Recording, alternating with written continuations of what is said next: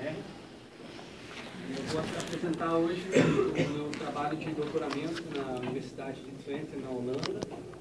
E antes de começar a apresentação, vou dar um pouquinho de detalhes é, das condições de produção dessa pesquisa, que eu acho interessante mencionar para entender onde eu cheguei, talvez por que, que eu cheguei nesse, onde cheguei.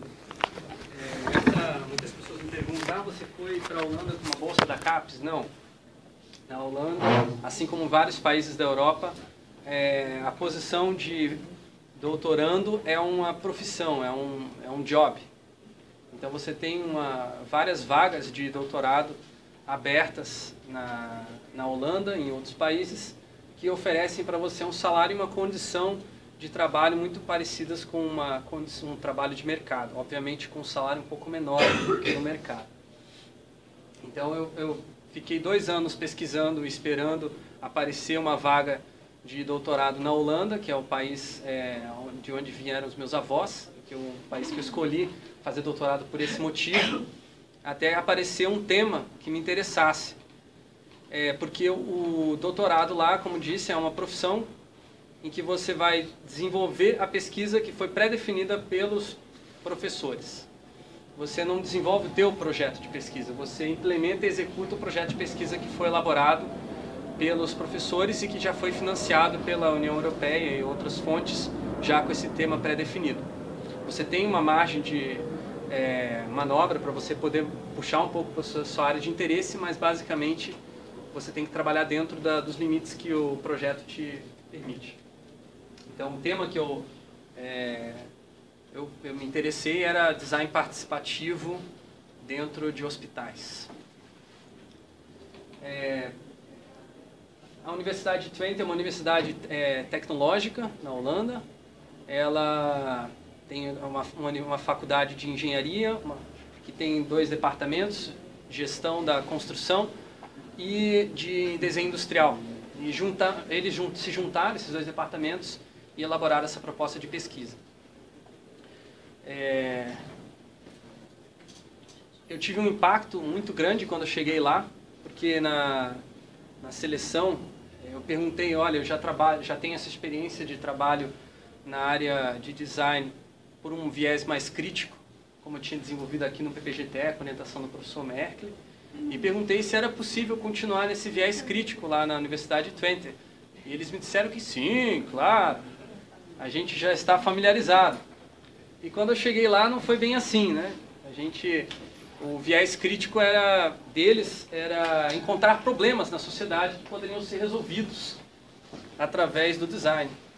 Então a crítica ela era é, bastante superficial e foi uma foi uma, uma luta muito grande, digamos assim, para conseguir encontrar espaço para que essa pesquisa não fosse apenas do interesse deles, mas fosse também do meu, do meu interesse. Então, o que vocês vão ver aqui é, não é somente coisas que eu gostaria de ter feito, mas também coisas que eu fui obrigado a fazer, de uma certa maneira. Respeitando seus limites. Sim. Um outro ponto importante é que, como eu disse, você é como se fosse uma, uma um emprego você tem é, bater 40 horas de trabalho na universidade, você tem a sua, seu local de trabalho, sua escrivania, você tem um supervisor, lá o orientador chama supervisor, porque ele bate nas suas costas toda semana e pergunta o que, que você já fez, o que, que você produziu. É uma pressão muito grande para bater as atingir as metas de publicação.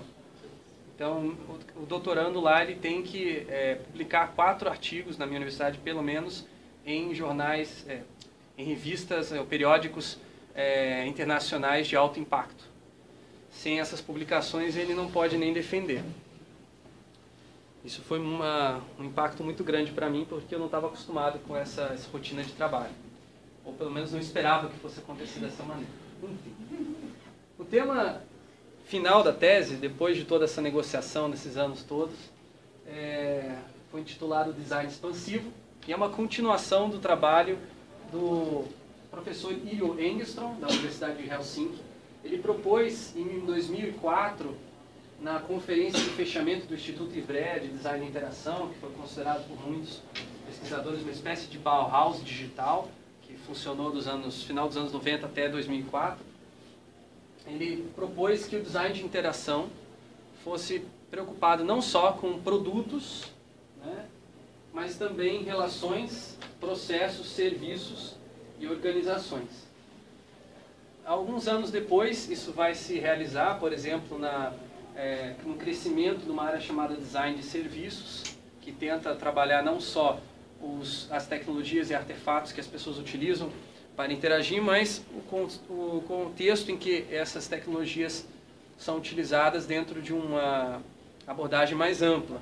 Digamos assim, ver a relação também de uso contínuo entre diferentes tecnologias, como que você usa de um e vai para o outro e assim vai. Então ele propôs esse conceito nesse artigo, mas não houve nenhuma outra publicação subsequente por conta desse tema. Eu perguntei ao professor William Engstrom pessoalmente por que, que ele não havia publicado. Ele disse que teve, ele teve um, um aluno de doutorado que começou com esse tema, queria ajudar ele a desenvolver, mas infelizmente o aluno de doutorado desistiu e o projeto acabou ficando é, esquecido. O professor Ilio Engstrom é um dos expoentes da teoria da atividade histórico-cultural. Então ele propõe o design expansivo a partir como uma maneira de apresentar essa teoria para designers de interação. Eu não vou entrar em detalhes, né, explicar essa teoria, mas só dizer a, a premissa básica de que a atividade social ela forma a consciência humana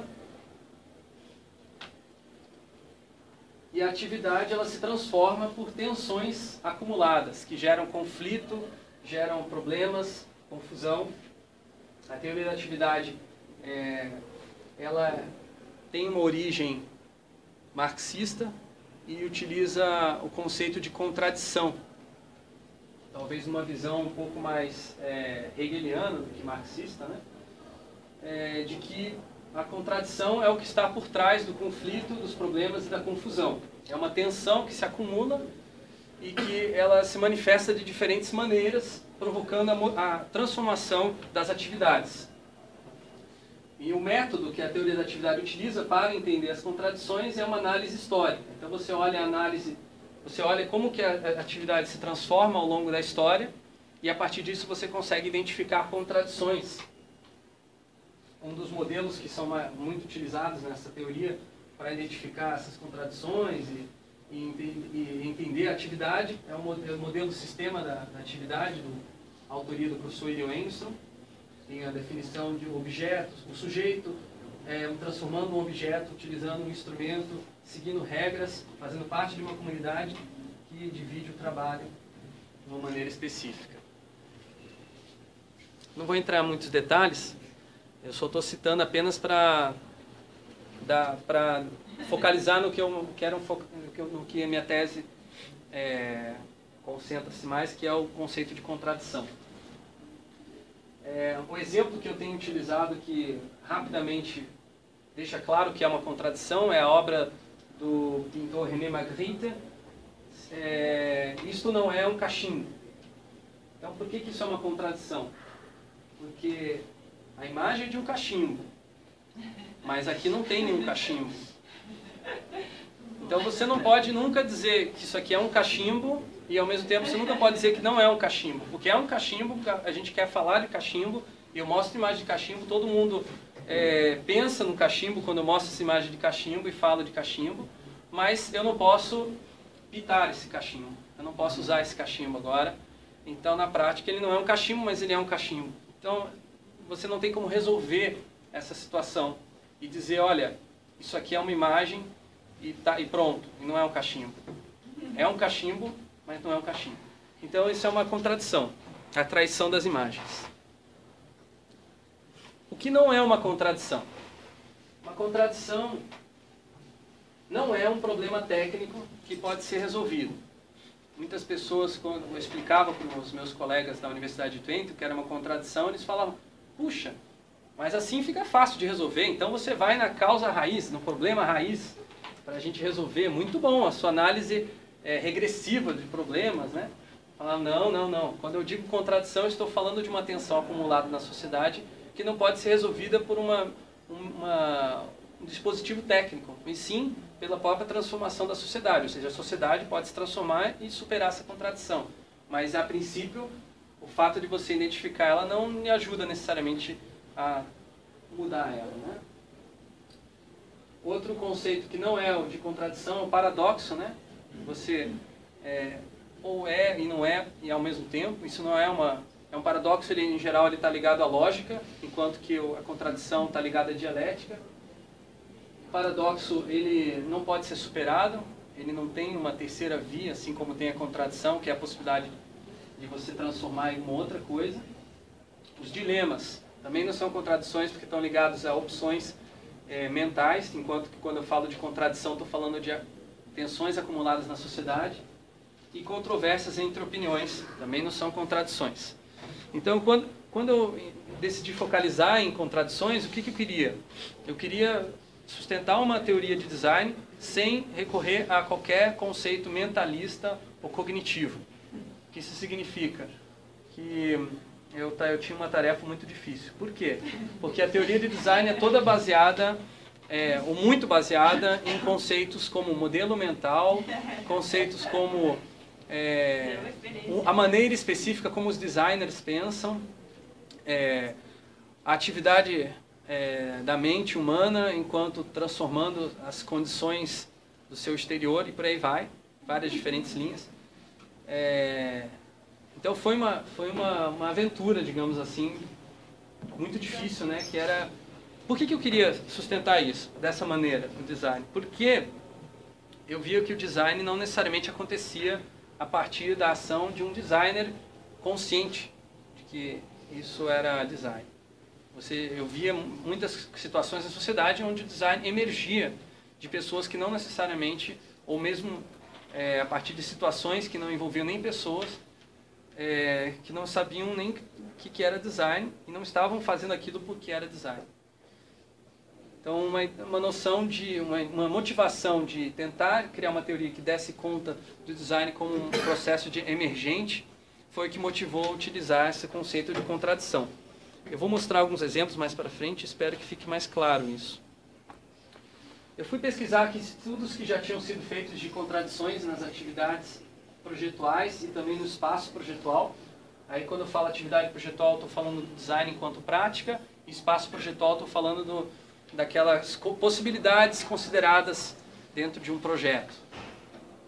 Na atividade projetual encontrei várias contradições, uma, eu trago uma delas aqui do professor Pellein, que fala de um artefato precisa suportar as práticas atuais tanto quanto contribuir para mudar essas práticas. Ele chama de contradição entre transcendência e tradição.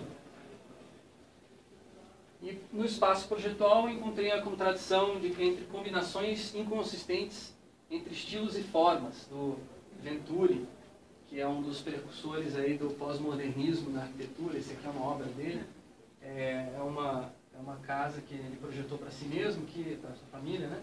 que tem vários estilos aqui, tem essa quebra na linha aqui central.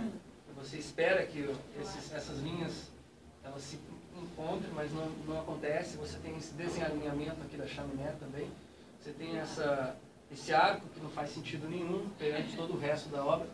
A partir do, do trabalho do, do, Venturi, né, que escreveu um livro chamado Complexidade e Contradição, vários arquitetos começam a se, se interessar mais por uma, um, um projeto que não seja baseado em lógica, mas na, um projeto baseado na dialética.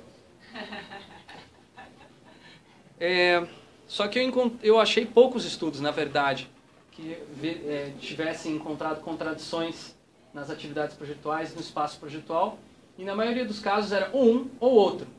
Não tinha encontrado nenhum estudo que focalizasse em contradições tanto na atividade do projeto quanto no espaço projetual. Então, eu defini como lacuna para ser preenchida pela minha pesquisa olhar tanto para contradições na atividade quanto para contradições no espaço. Esse insight eu tive a partir da, da, do meu contato com o trabalho do filósofo e é, sociólogo Henri Lefebvre, que escreveu um livro chamado The Production of Space, ou A Produção do Espaço.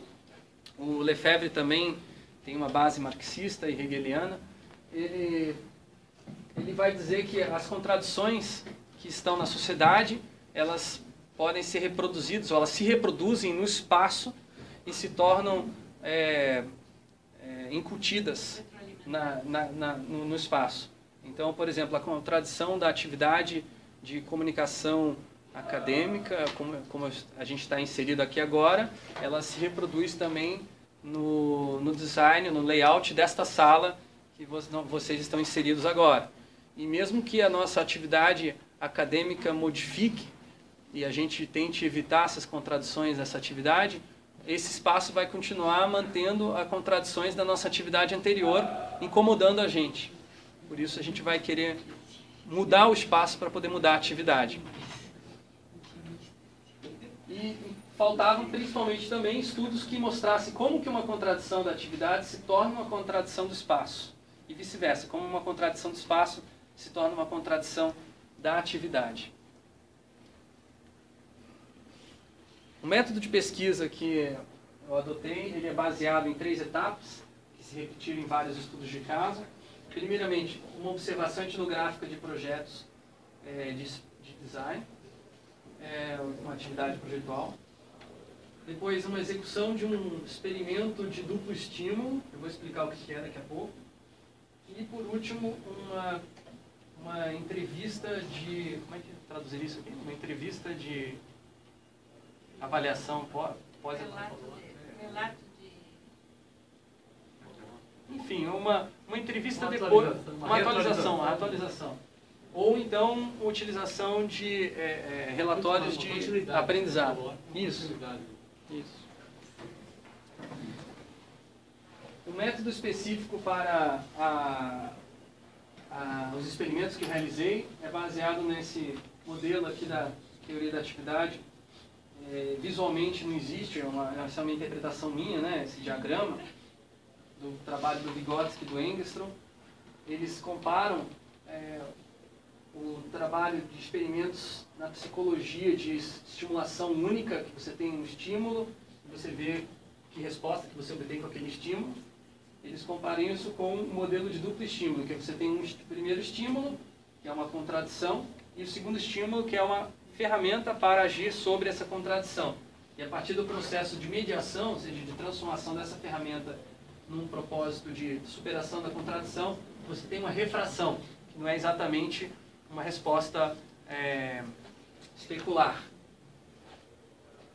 Então, com base nesse modelo, eu consegui realizar experimentos não, não descontrolados. Né? Talvez o triângulo do Vygotsky tem a ver com isso, mas uma forma de representar que não tem com isso.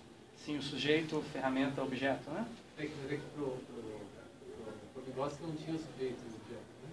Ah. Ele só dizia que, ó, quando os elementos são mediados, né, pelas ferramentas ou pelos símbolos, você não tem uma relação direta de estímulo-resposta.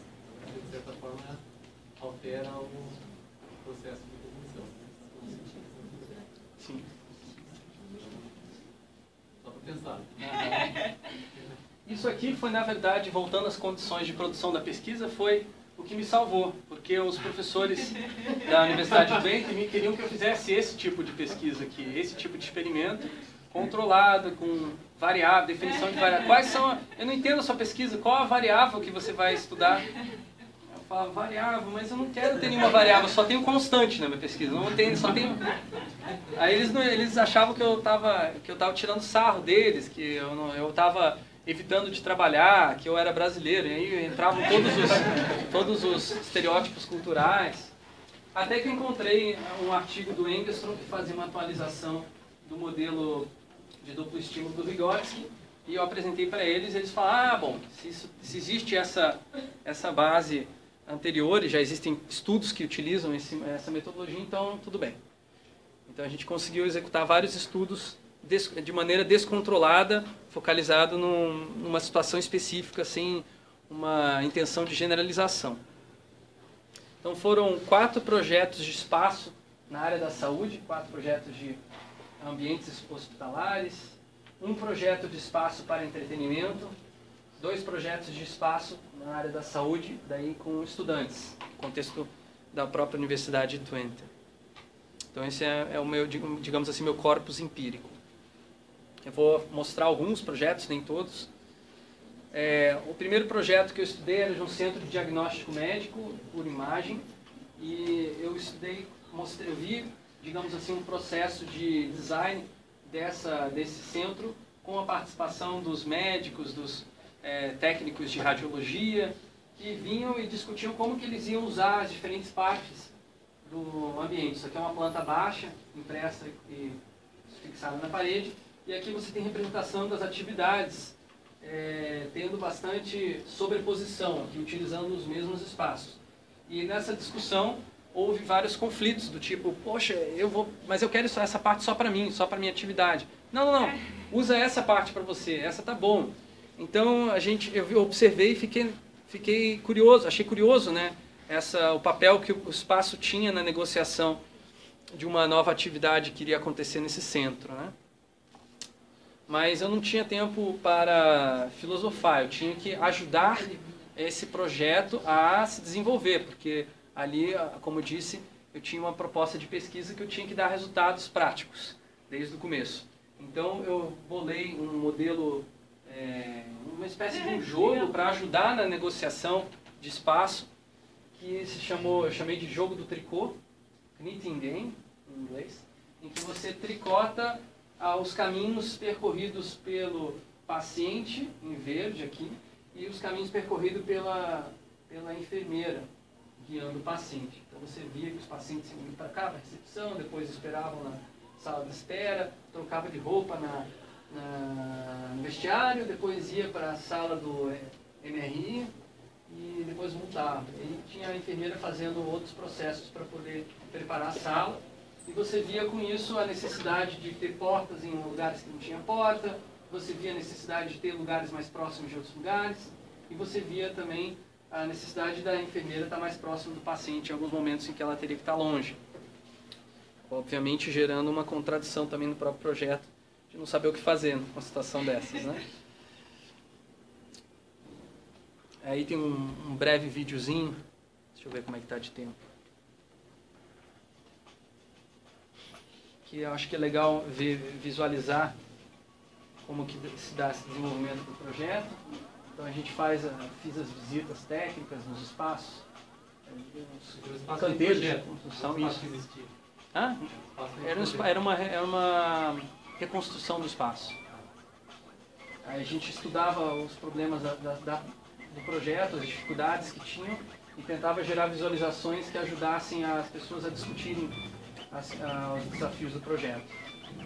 Tinha algumas, algumas simulações também, utilizando ferramentas tridimensionais. Agora, uma das coisas que eu focalizei, enfatizei bastante, que não fossem apenas modelos computacionais, mas também modelos construídos com as mãos, para as pessoas poderem entender o que, que eles, eh, os modelos computacionais eles encerram, né? Esse é o jogo do tricô, que eu tinha falado anteriormente. E essa é uma sessão de, de colaboração que você tem pessoas de diferentes disciplinas trabalhando usando essa ferramenta. E aí vai mostrar um pouquinho também do como que eu gero dados de pesquisa a partir disso, né? Então eu gravo o vídeo da sessão, gravava o vídeo da sessão e depois colocava isso numa ferramenta de análise da análise de falas. É, usava tags também para definir, por exemplo, o que estava sendo discutido fazer alguns, alguns tipos de levantamentos estatísticos a partir disso que eu nunca, acabei nunca usando. Mas eu tive que fazer isso no começo da minha pesquisa porque os engenheiros da Universidade de Twente me pressionavam para gerar dados, então tudo bem. Eu consigo gerar dados a partir de observações. Está aqui, ó. Consigo até gerar estati gráficos estatísticos.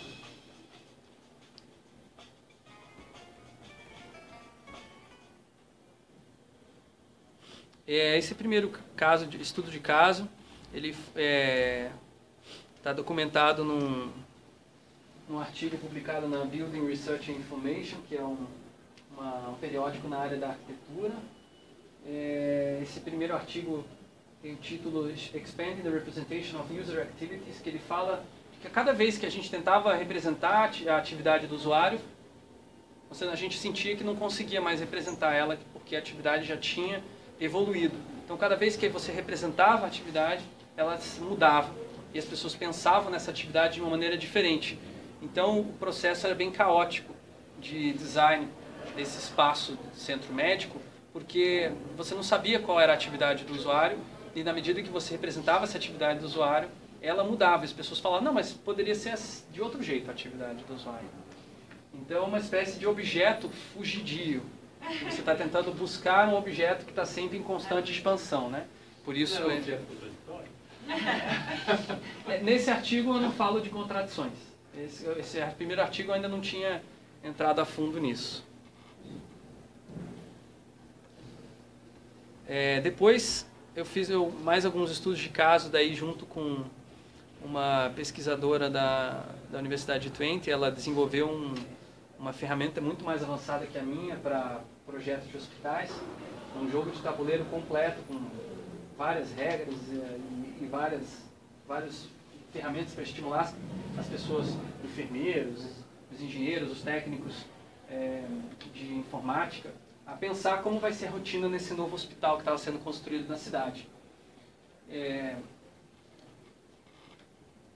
eu também, aí eu desenvolvi para um outro projeto, um centro de entretenimento, né? Desenvolvi um modelo inspirado no trabalho dela de avaliação da planta baixa, utilizando ferramentas de é, peças de jogo de tabuleiro.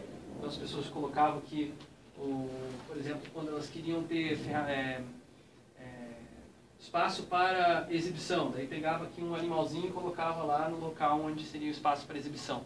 Tudo isso aqui para que as pessoas pudessem sentir o que, que era aquele espaço sem necessariamente superar a dificuldade que elas teriam em eh, se sentir dentro do espaço a partir de uma representação abstrata que é uma planta baixa, que é só um desenho no papel e que dificulta bastante pessoas que não são treinadas nisso a perceber as distâncias e os tamanhos.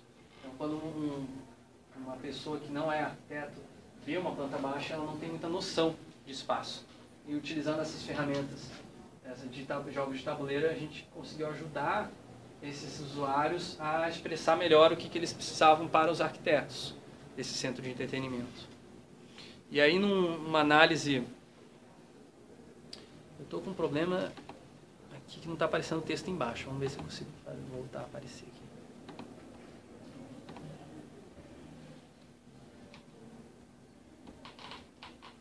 É, não tem jeito. Bom, ah. A gente bolou um modelo para analisar esses jogos, jogos como na base, jogos projetuais, né, jogos para projetar coisas. A gente bolou um modelo de análise em que você via como que se dava, ah, por um lado, a produção de um espaço de possibilidades consideradas, discutidas, pensadas, idealizadas, e por outro lado, como isso interagia com as possibilidades reais de espaço que muitas vezes não eram conhecidas. Então aqui, digamos assim, estava a- o canteiro de obras, né? o que, que daria para fazer naquele espaço. E aqui estava a planta baixa, as possibilidades consideradas. O jogo ele fazia uma mediação entre o que as pessoas estavam pensando em fazer e o que, que realmente dava para fazer. O jogo ele permitia que você testasse eh, certas atividades que hum, ainda não tinham sido imaginadas e, por outro lado, tivesse resistência também do espaço antes mesmo dele estar disponível. A gente chegou à conclusão de que os jogos eles são bons não só para gerar ideias, é, como muitas vezes eles são descritos no design de serviços, mas também como uma, uma maneira, uma ferramenta de transformar mesmo a atividade. E a partir disso a gente viu alguns casos, né, de as certas ações feitas durante o jogo tiveram consequências no trabalho das pessoas depois de sair do jogo. E esse artigo foi publicado na revista Simulation Game, é, com um foco na, na, na questão do espaço. Então a gente, eu mostrei para vocês dois artigos, um artigo que focalizou na, na atividade projetual e esse aqui focaliza no espaço projetual. Os próximos artigos focalizam na integração entre os dois, ver os dois lados ao mesmo tempo. Depois de fazer essa pesquisa nos hospitais, eh, eu quis fazer alguns experimentos com estudantes. E aí eu desenvolvi uma ferramenta que era parecida com um jogo de tricô, só que digital, e que podia eh, guardar dados para serem analisados de uma maneira mais eh, quantitativa ou comparativa, para comparar mais fácil, né? E, então você, enquanto você estava desenhando a planta baixa de um, um, centro médico, você podia também fazer, marcar os locais, do, a, a, a, melhor dizendo, o caminho que seria percorrido pela enfermeira, pelo paciente para executar uma tarefa. É, essa visualização é, em duas dimensões, ela gerava automaticamente visualizações tridimensionais, isométricas, ou mesmo de primeira pessoa, permitindo que o, o designer desse espaço, ou o arquiteto, ele pudesse ter uma noção de como que o usuário iria experimentar esse espaço enquanto estivesse conduzindo uma rotina de trabalho. Que plataforma você usou por isso? Eu utilizei o Autodesk Revit. É, isso é um, uma espécie de um, uma família customizada de Revit. Não tem muito trabalho de programação para fazer isso aqui não. É, depois de realizar um experimento em que eu pedi para os estudantes de engenharia, da de engenharia civil da Universidade de Twente para desenhar e modificar o espaço daquele centro médico, aquele mesmo lá que a gente estava estudando na primeira parte, é, eu pedi, peguei todas as imagens que eles produziram, todos os caminhos que eles marcaram dos pacientes e das enfermeiras e é, solapei eles em cima. Mas coloquei um por cima do outro e usei um filtro para que eles, para que a parte, o, o branco, enfim, fosse eliminado. Então o que, que essa imagem visualiza? Visualiza todas as possibilidades consideradas por todos os estudantes utilizando a ferramenta. Eu chamei isso de espaço projetual. É claro que muitas possibilidades foram consideradas, mas não foram implementadas no software, no, no Revit. E poderiam estar, ter sido apenas considerados numa conversa ou na cabeça dos, dos estudantes. Mas, para fins de, de estudo, era isso que eu conseguia capturar na, usando a minha ferramenta. Essa, essa, essa relação é, estudo visual foi triangulado com um estudo histórico da atividade projetual, como que ela tinha se desenvolvido, e o estudo da formação desse próprio centro médico. Né? Então, utilizei aqui aquela ferramenta do triângulo, o modelo do triângulo da teoria da atividade, eu não vou explicar esse modelo só para vocês terem uma, uma ideia de, da metodologia né, utilizada de análise. Basicamente, você procura contradições no nível primário, secundário, terciário, quaternário, é bem complexo essa, essa maneira de analisar, mas eu triangulei essa análise histórica da atividade com os, as referências visuais que estavam ali na, expostas no espaço projetual. Fiz uma interpretação dessa, dessas relações e escrevi um paper para Design Studies, que já foi aceito para publicação e está para sair agora nos próximos dias. Que afirma que o espaço projetual ele é produzido socialmente. Mesmo que um designer trabalhe sozinho, ele ainda assim ele vai estar sendo sujeito a reproduzir as contradições que estão presentes na sociedade que vão se utilizar, digamos, da atividade do próprio designer para se reproduzir no espaço projetual que o designer está, está produzindo. É, esse talvez seja o artigo mais contundente, digamos assim, da série que a tese é, inclui, porque ele desmonta a base do, dos estudos de design de uma perspectiva de solução de problemas para uma perspectiva de é, mediação e reprodução de contradições. Só isso. Só isso. É.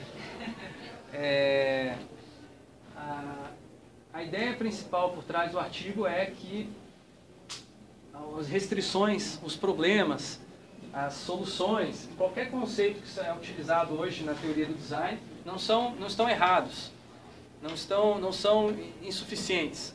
Eles são apenas a ponta do iceberg, que por trás desse, desses elementos cognitivos que a gente pode ter consciência, existem, existe uma força ou forças que são opostas, que estão se degladiando e que consubstanciam uma contradição na sociedade.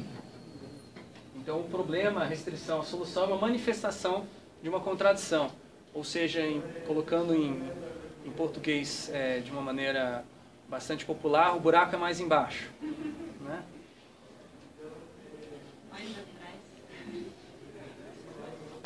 O último artigo ele vai contar a história de um jogo de tabuleiro que eu desenvolvi com o objetivo de ajudar os estudantes de engenharia da Universidade de Twente a é, lidar com, aprender a lidar com contradições no projeto. Na, na formação de engenharia, os estudantes eles são treinados a resolver problemas de uma maneira bastante lógica e eles têm poucas oportunidades de lidar com múltiplos stakeholders ou pessoas com dif diferentes interesses e muitas vezes conflitantes. E eu achava que isso era uma, uma falha, digamos assim, no, no, na formação deles. E meu professor orientador concordou comigo, então a gente juntos criou um jogo de tabuleiro para simular esses conflitos de interesses a partir de papéis que cada jogador teria. Então, nesse jogo, o objetivo é construir um hospital, mas cada jogador tem um interesse específico no hospital. Então, você tem o, a diretora querendo um hospital lucrativo, o arquiteto querendo uma fachada bonita, o enfermeiro querendo diminuir o deslocamento do paciente, o engenheiro querendo fazer uma boa infraestrutura e o empreiteiro querendo construir muita coisa.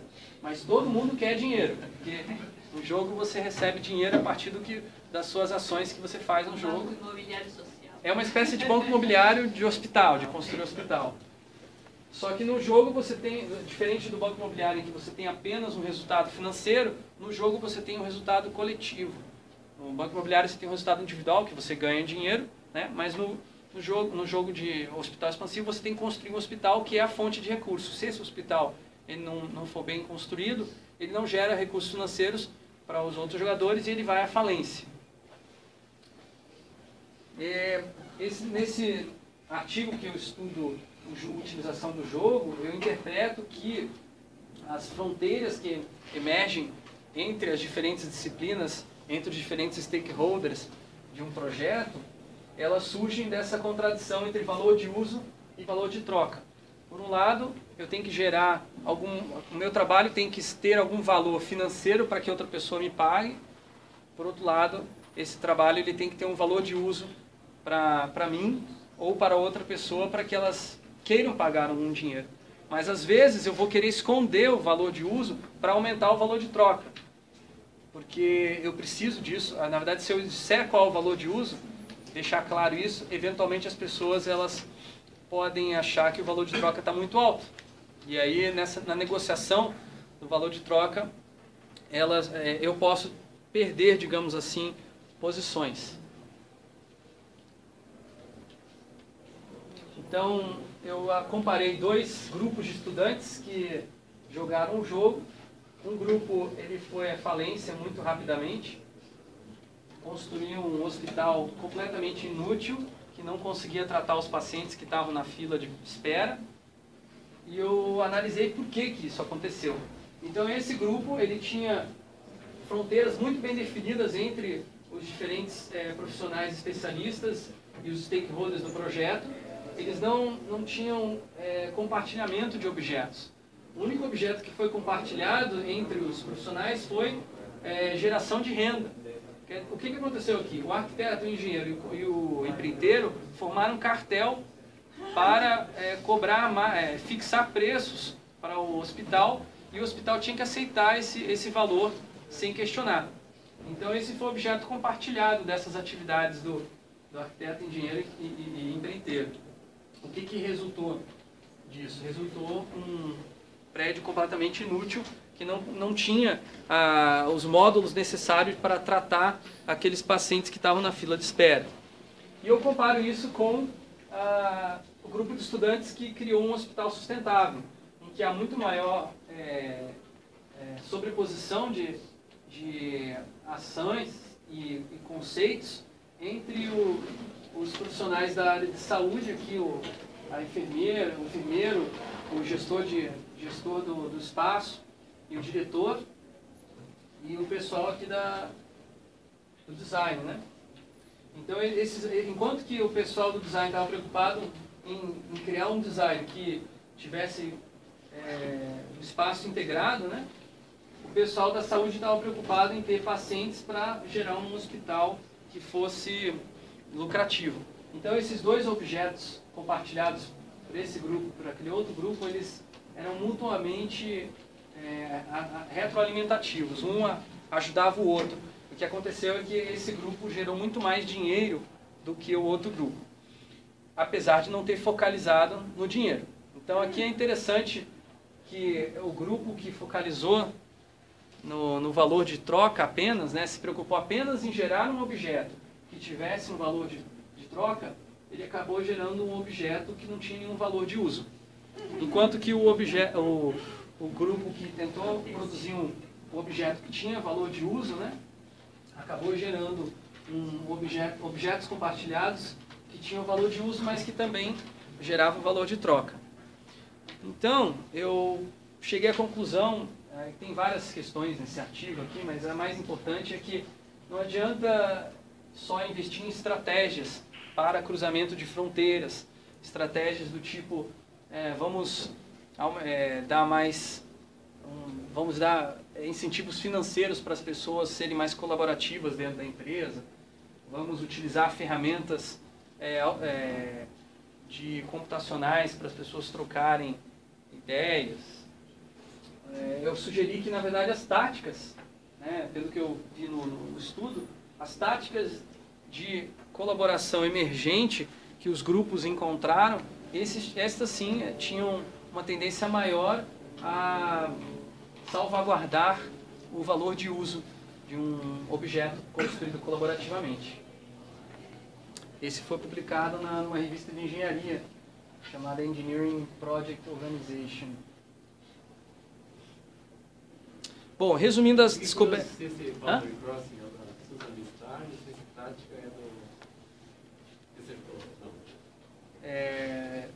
De onde é que tem esse termo? Boundary Esse boundary crossing aqui eu tô, tô tirando do, da interpretação que o Engstrom faz da Liftar. É a interpretação dele. E as táticas? As táticas vêm, do, na verdade, do Lefebvre, que o dissertor roubou dele. Ah, mas é a diferença de tática Isso. e É. estratégia. Isso, mas o Lefebvre publicou sobre esse assunto antes do dissertor. Na verdade, o dissertor, ele, é, muita gente referencia ele, quando na verdade devia referenciar o Lefebvre. Eu, eu acho, né? Na minha opinião. Enfim. Descobertas. Resumindo as descobertas da tese, né? É, então, eu falei no começo que eu tinha estudado contradições que os outros é, estudos tinham levantado. E eu, tenho, eu acrescento as minhas contradições, as contradições que eu encontrei. Eu não vou ter tempo de explicar todas, as, todas elas, né? Mas o ponto principal é que não estudei apenas contradições na atividade projetual, mas também contradições no espaço projetual. Então, a expansão do objeto de design versus a contração dos instrumentos de representação. A socialização do espaço projetual versus a alienação de possibilidades de projeto. A cocriação de conhecimento versus a otimização de processos de trabalho. A flexibilização do espaço de trabalho versus a espacialização do fluxo de trabalho. Parece jogo de, jogo de palavras. Tem uma, é, uma característica do, da redação é, quando se trabalha com a dialética é ter essa. Parece recursividade, mas não é. Porque existe. O que diferencia a recursividade da dialética é que existe um terceiro elemento. Mas eu não estou apresentando aqui, porque eu estou apresentando só os dois lados opostos. O terceiro elemento aparece quando se desdobra na história, mas aí a gente teria que ter muitos mais slides para poder apresentar. Por fim, né, a competição, competição pelo valor de troca versus colaboração pelo valor de uso, a homogeneização das diferenças versus a emergência de fronteiras. Então, quem tiver interesse, dá uma olhada na tese que está bem mais explicado. O que eu acho mais interessante da tese foi ter levantado duas maneiras diferentes de lidar com contradições. A primeira é a técnica redutiva, que você quebra o todo em partes, divide o trabalho entre os especialistas e você vai a fundo numa coisa de cada vez. O que for contradição fica de fora. Então o objetivo é eliminar as contradições a partir de um conhecimento profundo das partes que fazem que constituem o todo. Eliminar ou desconsiderar? Não entendi. É, é a mesma coisa. No sentido de que você você, se, você, se você tem uma contradição em alguma coisa, você pode resolver essa contradição a partir de quebrando os elementos que essa contradição é, Desintegrando. desintegrando o Tá. todo, digamos assim. Essa aqui é a abordagem lógica, porque existe o conceito lógico de contradição do, do Aristóteles, né, de que uma coisa é ou não é, e não há uma terceira via, né, não há uma terceira coisa diferente. Então, se você está confuso sobre alguma coisa, se existe uma contradição sobre alguma coisa, é só porque você não pensou suficiente a respeito. É só porque você não, não quebrou em pedaços aquilo. Né? Essa é a técnica redutiva.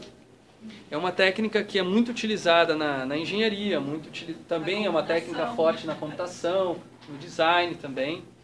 né?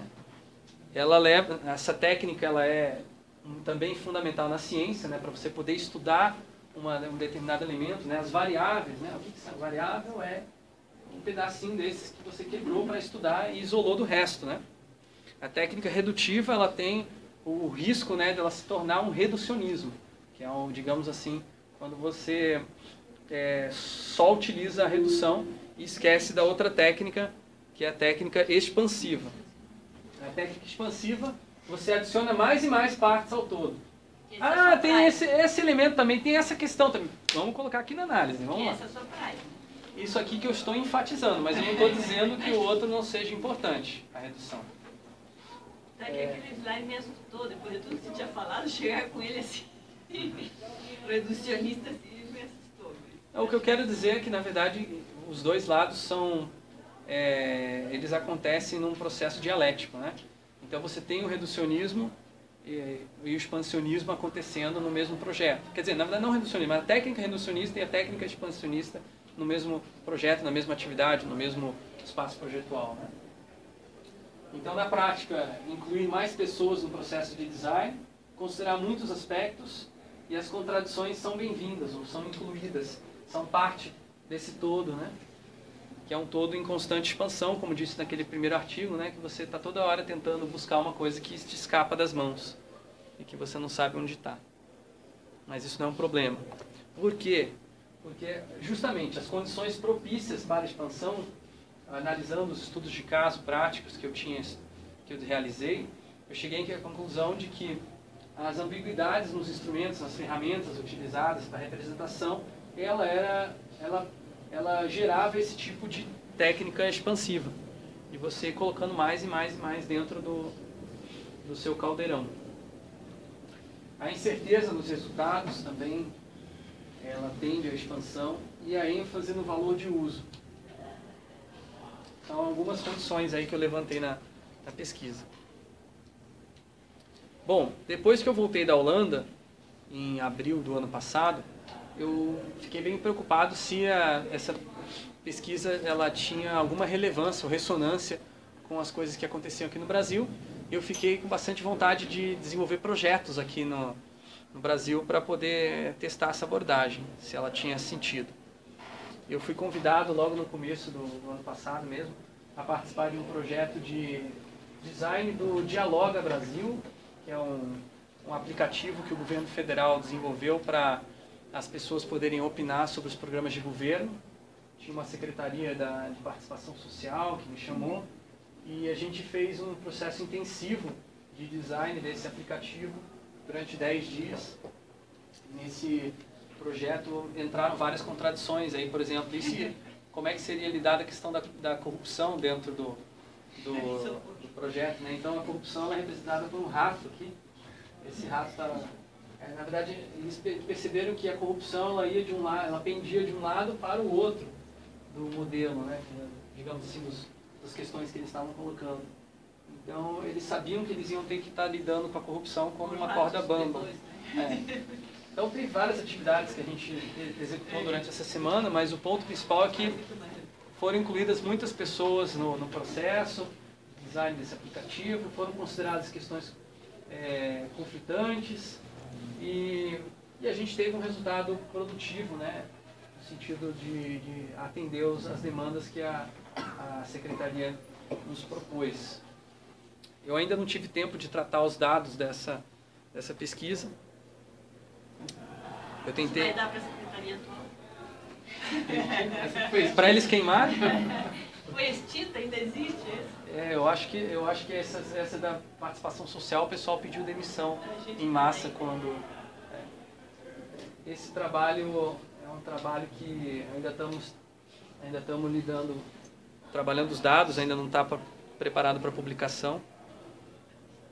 Era esse aqui que eu ia apresentar na Society, né? Mas infelizmente não foi aceito o resumo. É, outro estudo que eu fiz foi no Hospital de Clínicas do Paraná. Esse estudo mais completo durou três meses. A gente jogou vários jogos, os jogos que eu tinha desenvolvido na Holanda. E sim, sim. Os jogos que tinha desenvolvido na Holanda e em vários jogos novos que a gente criou com a própria participação dos profissionais do Hospital de Clínicas. É, o que, que acontecia? Lá você tinha um conflito muito grande entre a, a unidade cirúrgica, o centro cirúrgico, a unidade de internação cirúrgica e a unidade de esterilização de materiais. Eles praticamente não conseguiam mais se falar porque as pessoas estavam brigando. E isso estava causando algum, até mesmo alguns problemas de complicação durante as cirurgias e até mesmo óbitos eventuais. Isso da federal? Isso. Ah, na Clínicas aqui. Federal, participar do Paraná não, não conheço por esse... Sim, sim, sim, o HC da Federal.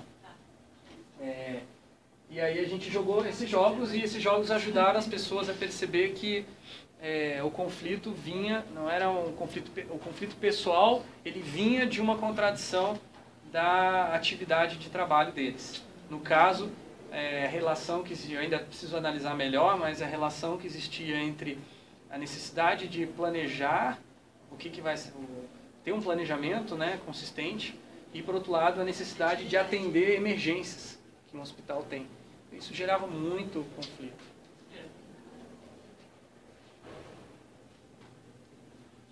Bom, agora eu vou falar um pouquinho sobre a, a Pontífice Universidade Católica do Paraná e as coisas que eu tenho feito com esse termo design expansivo lá.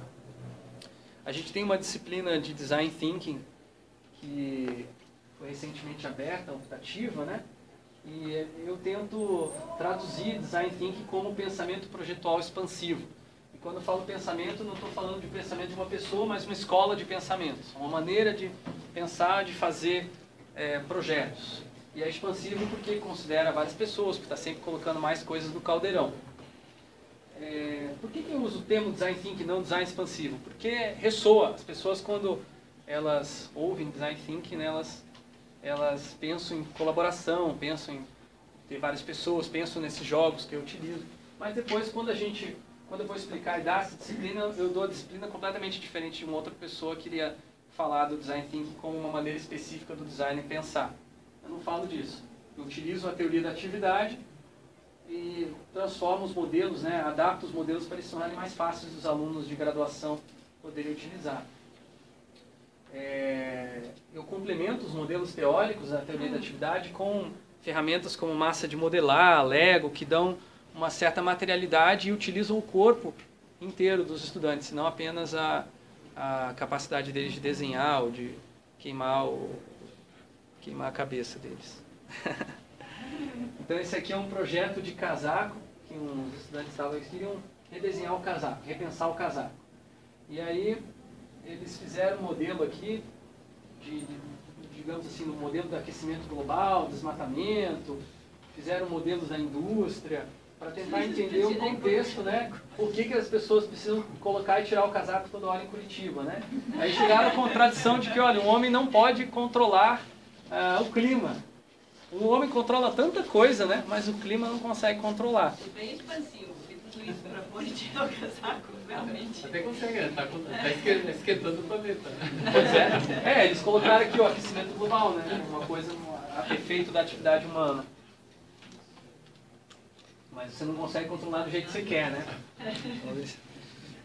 É expansivo por quê? Porque a partir do, de colocar ou tirar o casaco, né, eles chegaram nessa questão do aquecimento global e, e começaram a pensar num projeto a partir disso. Aí a gente utilizou uma, uma ferramenta que eu uso na minha tese. No, por acaso, por acaso no- na última página da tese eu fiz um modelo de modelo para visualizar as contradições que a tese passou, né? Aí aqui vai vai mostrando como se fosse uma espécie de uma de uma é, uma progressão de triângulos, né? E aí a gente, a gente usou, passei para eles de uma maneira inocente, ingênua, para ver se eles conseguiam, a partir disso, pensar que uma contradição nunca termina. Na verdade, ela sempre se transforma numa outra contradição. Por isso que ela não é resolvida como um problema é. Então eles analisaram que anteriormente né, você tinha a produção e consumo de produtos industrializados, mais a produção de detritos e poluentes por parte do homem. Isso estava em contradição com a produção de alimentos naturais por parte da própria natureza.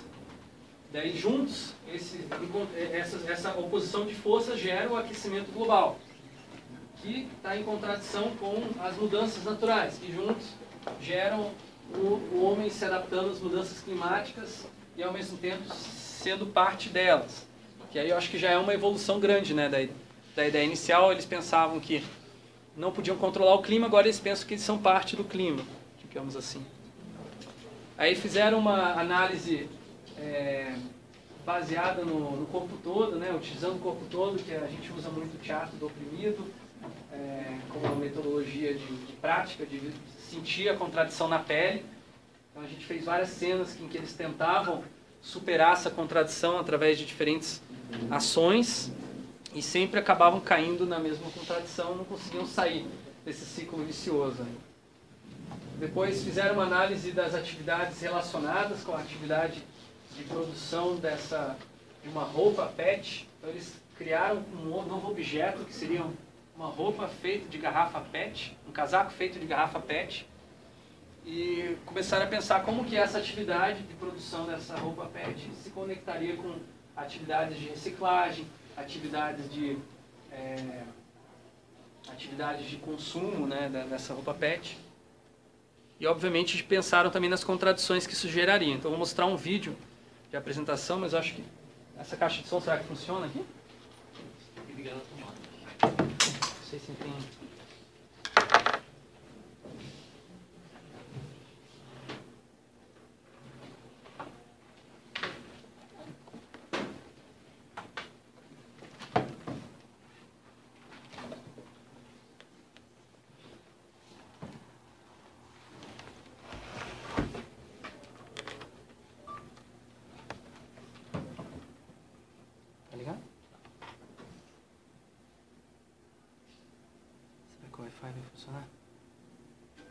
O projeto consiste em pontos de troca onde cidadãos podem adquirir uma camiseta.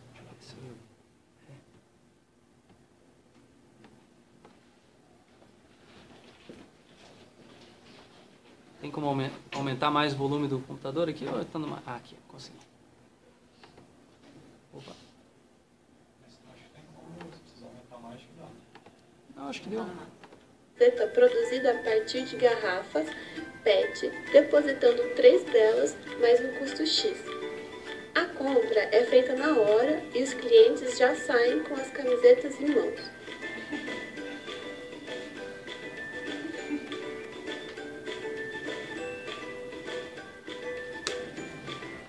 As garrafas obtidas são acumuladas e levadas para os locais de reciclagem, onde são separadas, higienizadas e transformadas em filamentos de PET e, posteriormente, em fios de poliéster.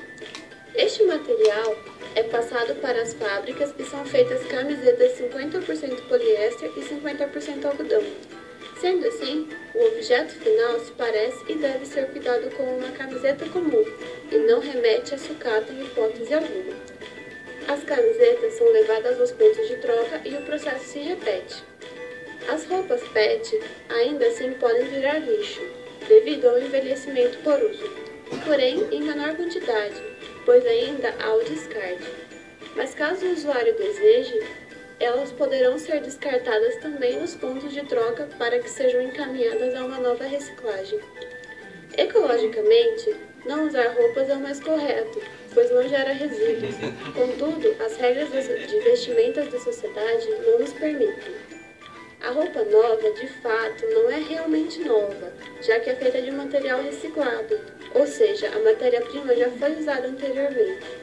Porém, após essa reciclagem, não restam nenhum aspecto do uso do material antigo. Máquinas de reciclagem também poluem o meio ambiente, pois emitem toxinas, o ato de reciclar continua sendo prejudicial à natureza, de certo modo. mas que reduz a quantidade de lixo. No processo, não há perda de material. X gramas de PET transformam-se em X gramas de poliéster. Se as roupas PET fizerem muito sucesso, pode-se considerar a possibilidade de ter que fabricar PET para a produção dessas roupas, pois as disponíveis para reciclagem eh, podem não suprir a demanda, fazendo com que o objetivo do projeto seja modificado.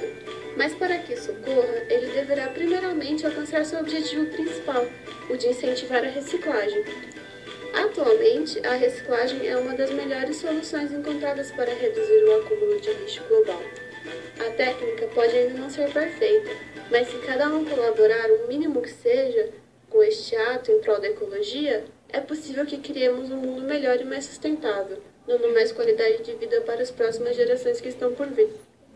Então, o que, que, o que, que eu acho interessante desse projeto? Ele ajuda os alunos a ter uma perspectiva né, é, mais holística, digamos assim, do projeto e verificar que, até mesmo você vê na, na apresentação do vídeo, que eles estão preocupados também, já sabem que o projeto vai ter desafios, por exemplo, Contradições. contradições, né? Eles não, eles não estão explicando as contradições aqui no vídeo, Sim, né? parecia. Mas você, aparece ma- manifestações dessas contradições quando, por exemplo, eles dizem que daqui a pouco, se fizer um sucesso e virar igual calça jeans, você vai ter que produzir pet só para fazer camiseta, legal. que é o contrário do que estava sendo proposto desde o início, que era reaproveitar o pet existente. Agora, outra, outra disciplina que a gente tem que trabalha com design expansivo, né, junto com o professor Rodrigo Gonzato, que está aqui presente, né, a, gente, a gente na PUC tem essa vantagem de ter algumas disciplinas em conjunto com outros professores. Eu particularmente gosto muito dessa troca que acontece, né. É, essa disciplina, o professor Gonzato participou da reestruturação curricular do curso de design digital de graduação e ele foi responsável por colocar essa disciplina lá dentro do, do curso, né.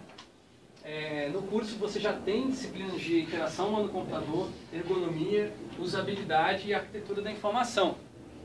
Então, se tiver design de interação, você pode focalizar naquilo que design de interação é, que os outros não são.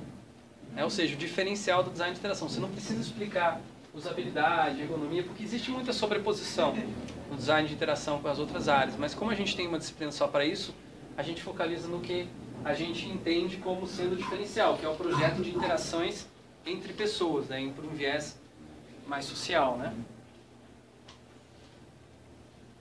Um dos projetos que a gente tem desenvolvido com os alunos é vai na linha do de você é, você projetar um, um- você pensar no- em correntes alternativas de desenvolvimento tecnológico e social.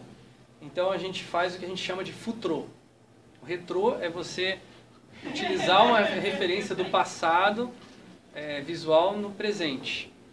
O futrô é você trazer uma interação do presente como se tivesse acontecido no passado, como se fosse possível no passado, a partir de uma, uma, uma- um desenvolvimento alternativo da tecnologia pela extrapolação da possibilidade daquela tecnologia. Então, esse cenário que vocês estão vendo aqui é um cenário de um presente alternativo atual que teria acontecido caso Curitiba tivesse inaugurado biarticulados, tivesse ônibus biarticulados nos anos 70 e nos anos 2010 tivesse ônibus penta-articulados. Então, os ônibus penta-articulados, eles seriam, eles iriam reduzir muito a necessidade de carros na cidade, até porque iriam tornar ah, o trânsito de carros impraticável, principalmente no momento em que os ônibus penta-articulados iriam dobrar as ruas, seria impossível você passar de carro. Então, os alunos imaginaram uma, uma Curitiba atual, alternativa, baseada no transporte coletivo. A gente teve outras equipes pensando na. E se a bicicleta tivesse sido enfatizada como modal de transporte eh, para a casa e o trabalho já nos anos 70? Como seria Curitiba hoje em dia? E outras especulações nesse sentido. aproveitar para comentar desse projeto, é, uma coisa que a gente percebeu, eu, o Fred trabalhou já há um tempo com ele, questões projetuais, para olhar de futuro. E daí, utilizar o futuro em sala de aula, você propõe, se propõe assim, vamos pensar como vai ser o futuro, né? O que, que propostas a gente tem. O que a gente via é que muitas vezes você falava, você montava futuros que eram o presente, na verdade. Você propunha futuros que, na verdade, eram é, as mesmas interações do presente com outras interfaces. Então a gente fez essa mudança de voltar para o passado, estudar, aqui no caso a história de Curitiba da de 70, buscar alguns elementos do mundo em Curitiba e propor um passado alternativo para daí aceitar que nós estamos num presente com elementos do presente, mas pensando em mudança. Então foi uma estratégia, né? Bom, ao invés de só jogar para o futuro, voltar para o presente, mas um presente que daí é uma alternativa, né? É, seria um, seria uma especulação, né? É. A gente recentemente publicou um artigo na é, XRDS, que é a Crossroads, né? É uma revista da, a- da Associação de Computação lá dos Estados Unidos, ACM, que documenta, digamos assim, essa abordagem de design que a gente já tem desenvolvido há alguns anos, eu e o professor Gonzato, chamado Design Livre, que tenta pensar o, o trabalhar, na verdade, no, no local a partir da canibalização ou antropofagia de conceitos globais. Então, quando a gente pensa ficções projetuais, que é um conceito, ou design fiction em inglês, né, que é um conceito é, descrito originalmente na, na, na- né, no Reino Unido, né, a gente traz para nosso contexto aqui, no Brasil, e dá uma outra, um outro viés. Ao invés de ser ficção projetual sobre o futuro, uma ficção projetual sobre o passado. E se o passado fosse diferente do que é o foi, de fato, né? É, um outro ponto desse artigo também interessante é que a gente discute por que, que a gente resolveu usar o termo design thinking, apesar de ser um termo que a gente tenha várias reservas, né? É, a gente acha que como estratégia, ou melhor, como tática de disseminação da, dessas, dessas abordagens diferenciadas, era mais rápido a gente se apropriar desse, desse, desse contexto, desse conceito que as pessoas já estão trabalhando e redefini-lo na nossa prática. Então, sim, nós fazemos design thinking, mas a gente faz do nosso jeito, da maneira expansiva, né? Então, algumas conclusões aí a partir da- das pesquisas que a gente tem desenvolvido. A atividade projetual não pode evitar reproduzir contradições, mesmo que as pessoas não saibam que elas têm- estão reproduzindo contradições, elas vão estar reproduzindo, ou seja, não depende dela, da contradição ser cogni, cognizada, ser percebida, né, para ela estar se reproduzindo. As contradições da atividade podem ser transformadas em contradições do espaço e vice-versa. E projetar com contradições é possível com jogos abertos e jogadores diversos. Eu focalizo bastante em jogos porque eu acho que o jogo ele dá uma, ele é uma estrutura interessante para você conseguir ter acesso a, a divergências, a diferenças. Ele, ele tem uma, um, um sistema aberto onde você pode emergir várias coisas diferentes. Mas não, mas não é só o jogo, pode ser outras maneiras também. O termo reproduzir, reproduzir ele quer dizer que ah, na produção também pode haver modificação. Você pode intervir na realidade e Sim, mudá-la. sim, pode. Mas sempre vai haver uma contradição, como naquele exemplo do, da garrafa PET. Sim. Você sempre vai ter uma contradição, nunca ela vai desaparecer. Eu, eu digo, eu, chamo, eu uso também o termo, a contradição ela mudou de configuração. Ah, tá. é, é, não é bem um do assim, Não, mantê-la. não é. Ah, Pode ser, pode ser mantê-la, mas você pode... muda o projeto, você muda o jeito de fazer, mas você mantém as contradições, ou seja, relações É, de interesse. Pode aquela- ser outra, mas vai continuar Ah. existindo. Sim, É, é, sim. é, É, na verdade, o, o Lefebvre ele dá uma noção bastante é, dinâmica para a contradição, né? Ele fala que a contradição ela está sempre se modificando. Mas ele vem da, da base É. da teoria dialética, Isso, que vai além do Hegel. isso.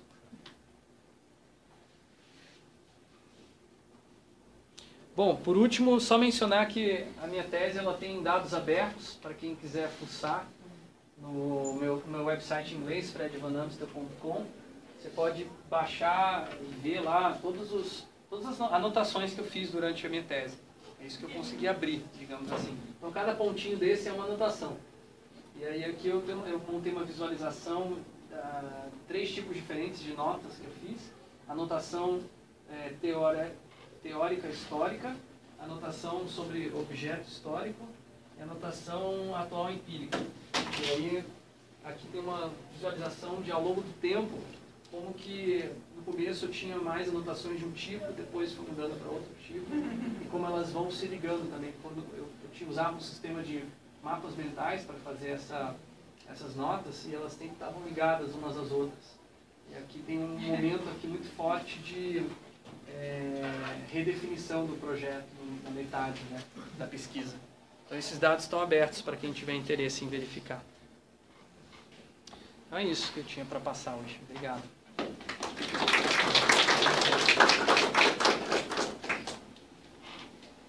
Acho que eu ultrapassei meu tempo. Eu tenho, tenho cópias da, da tese aqui também, para quem quiser pegar e estudar. Pode pegar, pode pegar.